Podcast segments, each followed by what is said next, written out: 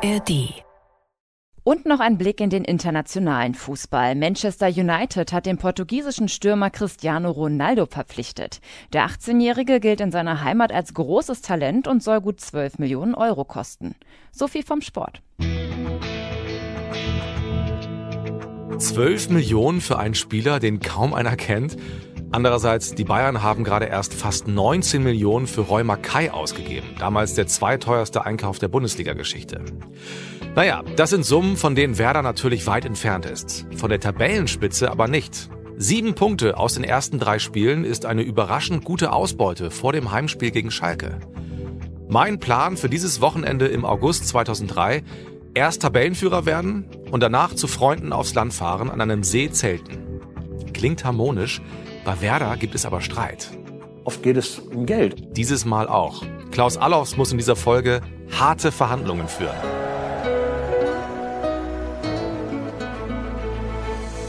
Werder Märchen 2004. Die Dube Saison reloaded. Wir erleben die aufregendste und schönste Werder-Saison überhaupt gemeinsam noch einmal. Jeden Mittwoch gibt es eine neue Folge in der ARD Audiothek. Übrigens, wenn ihr uns abonniert, bekommt ihr immer eine Nachricht, wenn es was Neues gibt. Außerdem freuen wir uns natürlich, wenn ihr uns bewertet und weiterempfehlt. Und auch wenn Klaus Allofs anstrengende Tage hat, mein Plan fürs Wochenende geht auf. Zum ersten Mal seit acht Jahren, also seit Otto Rehagels Zeit in Bremen, wird Werder Tabellenführer. Festtagsstimmung hier im Bremer Weserstadion vor 33.000 Zuschauern. Und einer davon bin ich, Moritz Kasserlet. Ich bin damals 20 Jahre alt und noch nicht Reporter beim NDR, sondern nach dem Abi, ja, so eine Art Findungsphase. Ich jobbe bei Werder am Callcenter, verkaufe an der Hotline Tickets und Fanartikel. Also vielleicht haben wir schon mal miteinander telefoniert. Und ich bin in Werders Double-Saison Co-Trainer der U13, für die ich früher selbst auch gespielt habe. Und das wird gleich in dieser Folge nochmal interessant. Jetzt erstmal das Heimspiel gegen Schalke. Wir haben den 23. August 2003. Es ist sonnig, aber nicht mehr so heiß wie noch vor zwei Wochen. Und Werder führt zur Pause schon 3 zu 0. Und das alles begann schon in der 13. Minute. Frühes Tor durch Charisteas nach einer Vorlage von Ailton. Ein langer Fuß, ein langer Schuh des Griechen. Dann das 2 zu 0 durch den heute erstmals von Beginn an spielenden Borowski nach einer Davala-Flanke mit Aufsetzer an Frank Rost vorbei. Und das 3 zu 0 unnachahmlich mit einem unglaublichen Tempolauf vorbei an Waldorf Ailton mit seinem vierten Tor in der Fußball-Bundesliga. Werder ist im Rausch. Ich weiß noch, dass damals in der Ostkurve tatsächlich einige eine Meisterschale hochhalten, aber ich vermute mal nur aus Spaß. Apropos, der Werder-Fußball macht inzwischen Spaß. Das ist Thomas Schaf ganz wichtig. Wir waren hungrig auf Tore, wir waren hungrig auf Offensivspiel. Wir haben natürlich auch Spieler gehabt, die, die es dann eben geschickt auch hinbekommen haben, die Ideen umzusetzen, wenn man das Mittelfeld auch gesehen hat, wie flexibel das war, wie variabel das war. Und dass wir dann vorne natürlich äh, so einen Speedy hatten mit, mit Toni, der natürlich immer abgegangen ist und darauf gewartet hat, dass er bedient wurde. Diese Idee umzusetzen, eben viele Tore zu schießen, mutig zu sein, ne? immer auch die Idee zu haben, selbst wenn wir mal einen kriegen, wir machen einen mehr. Wir haben in der Saison, glaube ich, wenig Gegentore bekommen und haben eine, eine gute Defensive gehabt, die unser Grundstein war diesen offensiven Fußball eben auch anzubieten. Mhm. Und Sie haben immer so dieses Credo gehabt, lieber 4-3 gewinnen als 1-0, ne? Absolut. Ich stehe auch heute noch zu. Ich bin, bin äh, weil ich einfach denke, äh, dafür, dafür haben wir ja immer gestanden. Oder dafür habe ich ja auch gestanden, sage ich mal, äh, dass, ich, dass ich immer versucht habe, möglichst viel Spektakel anzubieten. Ich bin immer von mir selbst ausgegangen. Was, was möchte ich erleben, wenn ich ins Stadion gehe? Ich möchte dann nicht im Prinzip erleben, dass zwei Mannschaften nur abwarten und die ganze Zeit nur. Das kann auch mal sehr spannend sein, klar. Und es kann auch mal 0-0 kann mal ein super Spiel sein. Äh, aber normalerweise, wenn du ins Stadion gehst, willst du doch viele Tore sehen, du willst Torraum sehen, du willst gute Zweikämpfe sehen, du willst ein tolles Passspiel sehen, super Kombination und spektakuläre Situationen einfach im Spiel generell. Und äh, das, das gehört für mich dann eben auch dazu, sowas abzuliefern und äh, mutig zu sein und eben selbst am Spiel auch teilzunehmen. Selbst wenn der Gegner übermäßig stark ist, trotzdem versuchen, das, was du gut kannst, irgendwo auf die, auf die Plattform zu bringen. Und das war so ein ganz entscheidender Punkt, dass diese Mannschaft eben es begriffen hatte, sich selbst in Szene zu setzen. Und diese Mannschaft hat so gute Typen mit so spannenden Lebensläufen, die werde ich euch im Laufe der Saison alle vorstellen. Einer von ihnen hat dieses Jahr seinen großen Durchbruch und im Heimspiel gegen Schalke einen besonderen Moment. Hallo, hier ist Tim Rossi.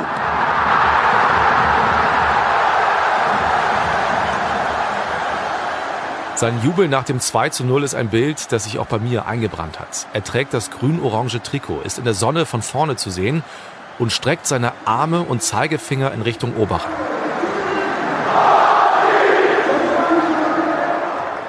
Ich weiß gar nicht, von wem die Flanke tatsächlich kam. Die war auch gar nicht so, so gut gespielt. Ich äh, war dann ehrlich gesagt überrascht, dass ich so frei vor dem Tor stehe und ähm, habe ihn dann äh, überlegt ins Tor geschoben. Eher ironisch gemeint, weil das war, äh, ehrlich gesagt, habe ich den nur am Hacken getroffen und habe den dann irgendwie mit dem linken Fuß reingemacht. Und äh, von mir saß oben tatsächlich. Wir haben vorher drüber gesprochen, falls das so sein sollte, dass du ein Tor machst, dann machst du den. So nach dem Motto, das war spitze. Also ich erinnere mich an diese Momente natürlich, ja. Sein Weg zu Werder war für Borowski ein großer Anlauf. Und den nehme ich jetzt auch mal kurz. Ich habe euch ja schon erzählt, dass ich selbst in der Jugend von Werder gespielt habe. Mit der U13, damals hieß das noch erste D-Jugend, war ich zweimal beim berühmten Knabenturnier. Ja, das heißt wirklich Knabenturnier in Neubrandenburg, Borowskis Heimat. Und das ist bis heute ein echtes Highlight. Immer Anfang Januar. Inzwischen findet es im Jahn Sportforum statt. Früher, auch zu meiner Zeit noch, war es in der alten Stadthalle. Da waren tausende Zuschauer, die Stimmung gemacht haben, wie in einem Stadion. Die saßen oder standen auf Tribünen ganz dicht neben dem Spielfeld aus altem Parkett. Und das war natürlich mega beeindruckend für uns. Also wenn die Kinder aus Neubrandenburg oder Rostock ein Tor gemacht haben, dann war es richtig laut.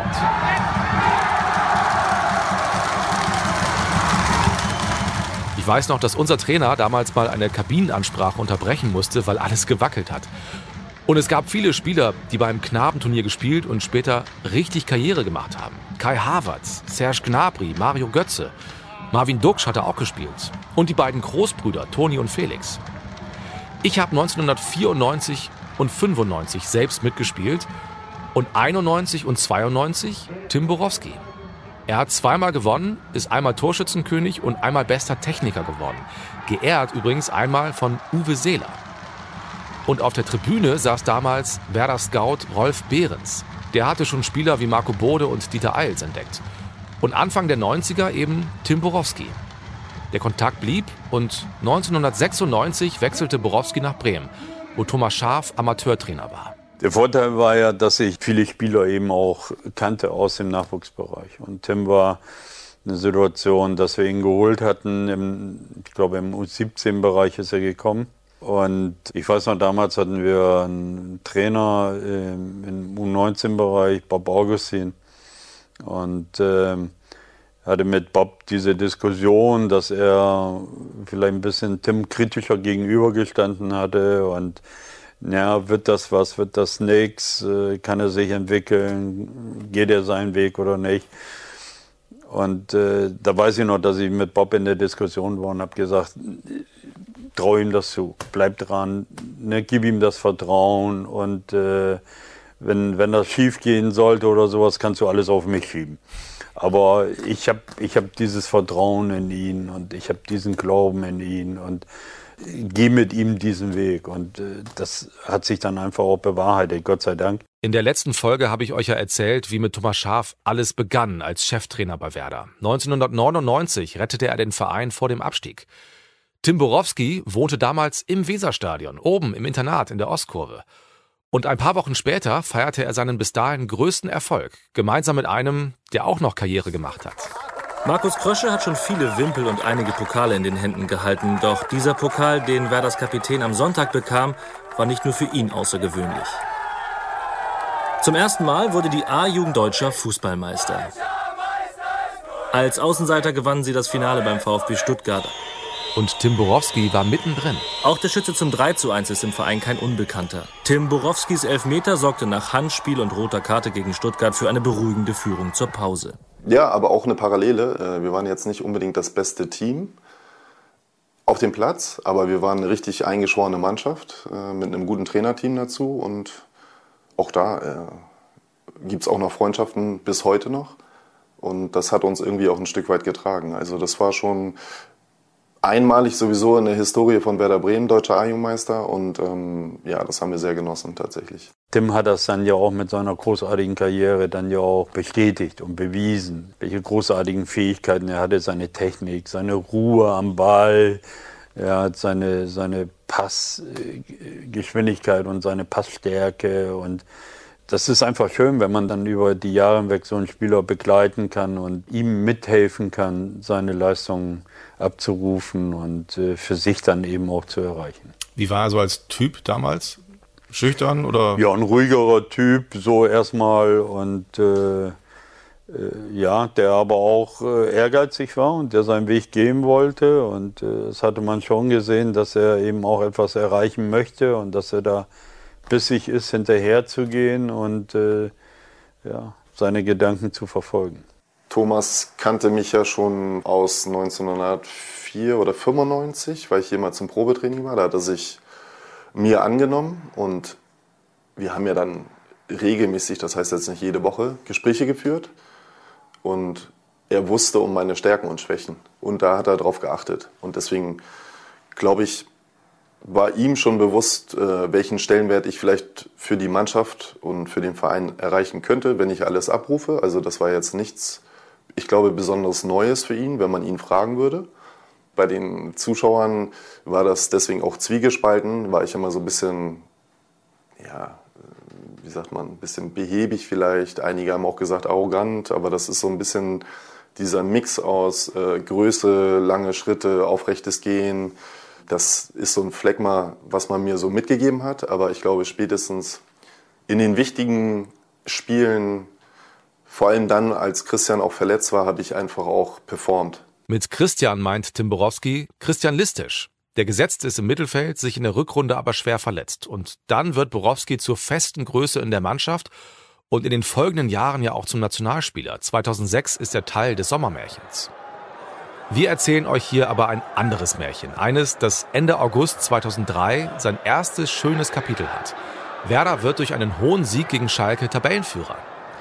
Die Euphorie hält sich übrigens noch in Grenzen. Wir haben vorhin schon von Reporter Henry Vogt gehört. Nur 33.000 Zuschauer sind im Stadion. Gut 40.000 passen rein. Ich erinnere mich an viele freie, damals noch rote Sitzschalen, vor allem in den unteren Reihen. Und ich erinnere mich an schöne Tore. Nicht nur Borowski erlebt eine Sternstunde, sondern auch ein junger Mann aus Paraguay. Ein Tor in Bremen. In Bremen ein Tor und ein Salto vom Jüngsten, 19 Jahre alt. Aedo Valdez heißt er aus Paraguay. Sein drittes Fußball-Bundesligaspiel. Sein erstes in dieser Saison. Gerade eben ist er gekommen. Und zwar für Angelos Caresteas und jetzt mit seinem 4 zu 0 gegen Frank Rost. Schalke geht schwere Zeiten entgegen hier.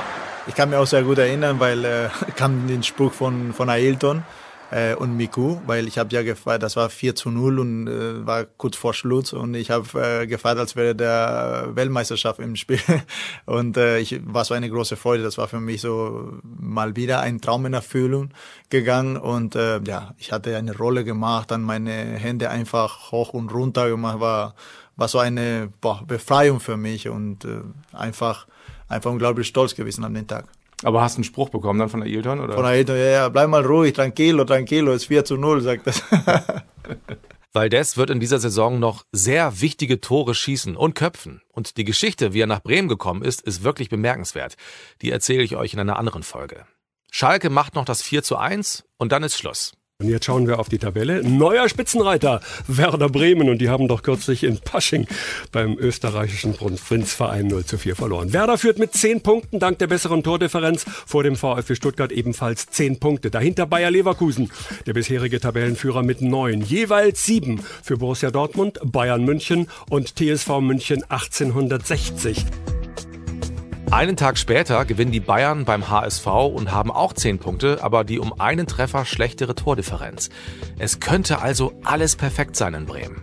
Aber hinter den Kulissen gibt es Knatsch. Der Mannschaftsrat ist gewählt von den Spielern. So, und er muss auch seine Rolle spielen und muss die, muss die Interessen vertreten. Klaus Allofs hat sein Büro damals noch auf der alten Geschäftsstelle oben in der Ostkurve. Und darin führt er gerade nicht nur vielversprechende Vertragsgespräche mit Ailton und Kristajic, sondern auch harte Verhandlungen mit den Führungsspielern. Es gibt ein Reizthema, die Punkteprämie. Werder will Kohle sparen und den Bonus für Punkte und Siege nur dann auszahlen, wenn die Mannschaft am Saisonende das Ziel UEFA Cup erreicht. Kapitän Frank Baumann sagt damals, das ist ein gewaltiger Verzicht, für den manche kein Verständnis aufbringen.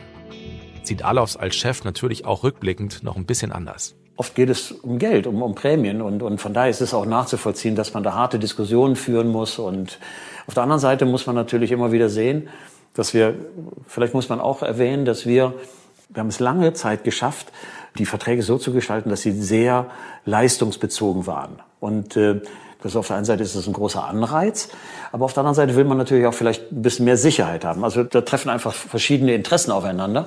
Nur die, die wirtschaftliche Situation Werders hat es einfach nicht anders hergegeben, als nach Möglichkeiten zu suchen. Also das heißt, Erfolg, sprich Einnahmen, bedeutet dann auch, dass die Spieler gut verdienen und äh, ist der Erfolg dann nicht da, dann verliert man eben etwas weniger. Ich finde, das ist nicht so abwegig. Und von daher war das natürlich eine schwierige Diskussion, aber hinterher haben wir gute Lösungen gefunden und, und idealer, ich glaube, in der Saison haben, haben die Spieler so viel Prämien verdient und waren natürlich mit dem Titel, dass er am Ende sehr zufrieden war. Ich habe Frank Baumann natürlich darauf angesprochen. Ich kann mich auch daran erinnern, dass wir ein, zwei Jahre vorher ähm, auch viele Diskussionen hatten über das Thema freie Schuhwahl wo wir, ähm, glaube ich, der erste Verein waren, der ja sich ähm, die freie Schuhwahl ein Stück weit auch erkauft hat. Wir als Spieler dort auch auf einen gewissen Prozentsatz am Gehalt verzichtet haben. Ähm, ich aber auch als Kapitän davon überzeugt war, dass das für uns ähm, wirklich äh, wichtig ist, ähm, dass man sich in den Schuhen auch wohlfühlt. Ähm, insofern waren wir da, glaube ich, äh, als Mannschaft auch Vorreiter, haben das ähm, auch, glaube ich, sehr vernünftig äh, mit der damaligen Geschäftsführung äh, besprochen und eine gute Lösung gefunden. Und auch bei den Prämien, glaube ich, war es ähm, am Ende des Tages so, dass ähm, beide Seiten gut damit leben konnten. Es gibt in dieser Woche übrigens noch eine gute Nachricht. Ivan Klasnic ist nach seinem Innenbandanriss im Knie zurück im Mannschaftstraining. Und zwar früher als erwartet. Listen up. Nach dem Spiel gegen Schalke stelle ich fest, dass mein Auto in einer Straße parallel zum Osterdeich steht, in der ein Straßenfest stattfindet. Ich schwöre, als ich ein paar Tage vorher da geparkt habe, stand da noch kein Schild. Das Umkurven der Bierbänke ist ein bisschen unangenehm, aber das passt schon. Und dann fahre ich zu Freunden aufs Land. Und frag mich nicht warum. Ich weiß noch, dass dieses Lied im Radio läuft, als ich auf der A27 Richtung Pferden unterwegs bin.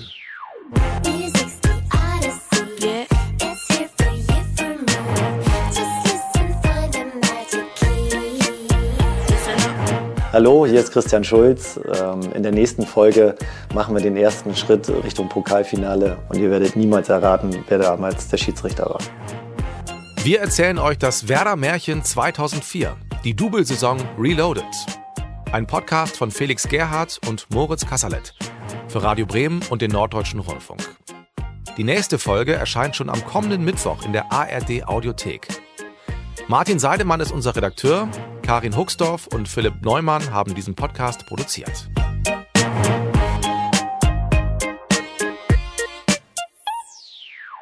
Ah, wartet mal. Vor 20 Jahren ist Werder Tabellenführer geworden und vor 20 Jahren hat die Bundesliga ihren 40. Geburtstag gefeiert. Also wird sie jetzt 60. Und dazu gibt es eine super Beitragsserie in der ARD Audiothek. 60 Jahre Bundesliga. Das ist mitreißend, emotional und dramatisch. Wir erzählen euch die bewegendsten Geschichten noch einmal. Mit ganz viel Archivmaterial und Tönen von den größten Stars der Liga wie Franz Beckenbauer, Günter Netzer oder Lothar Matthäus.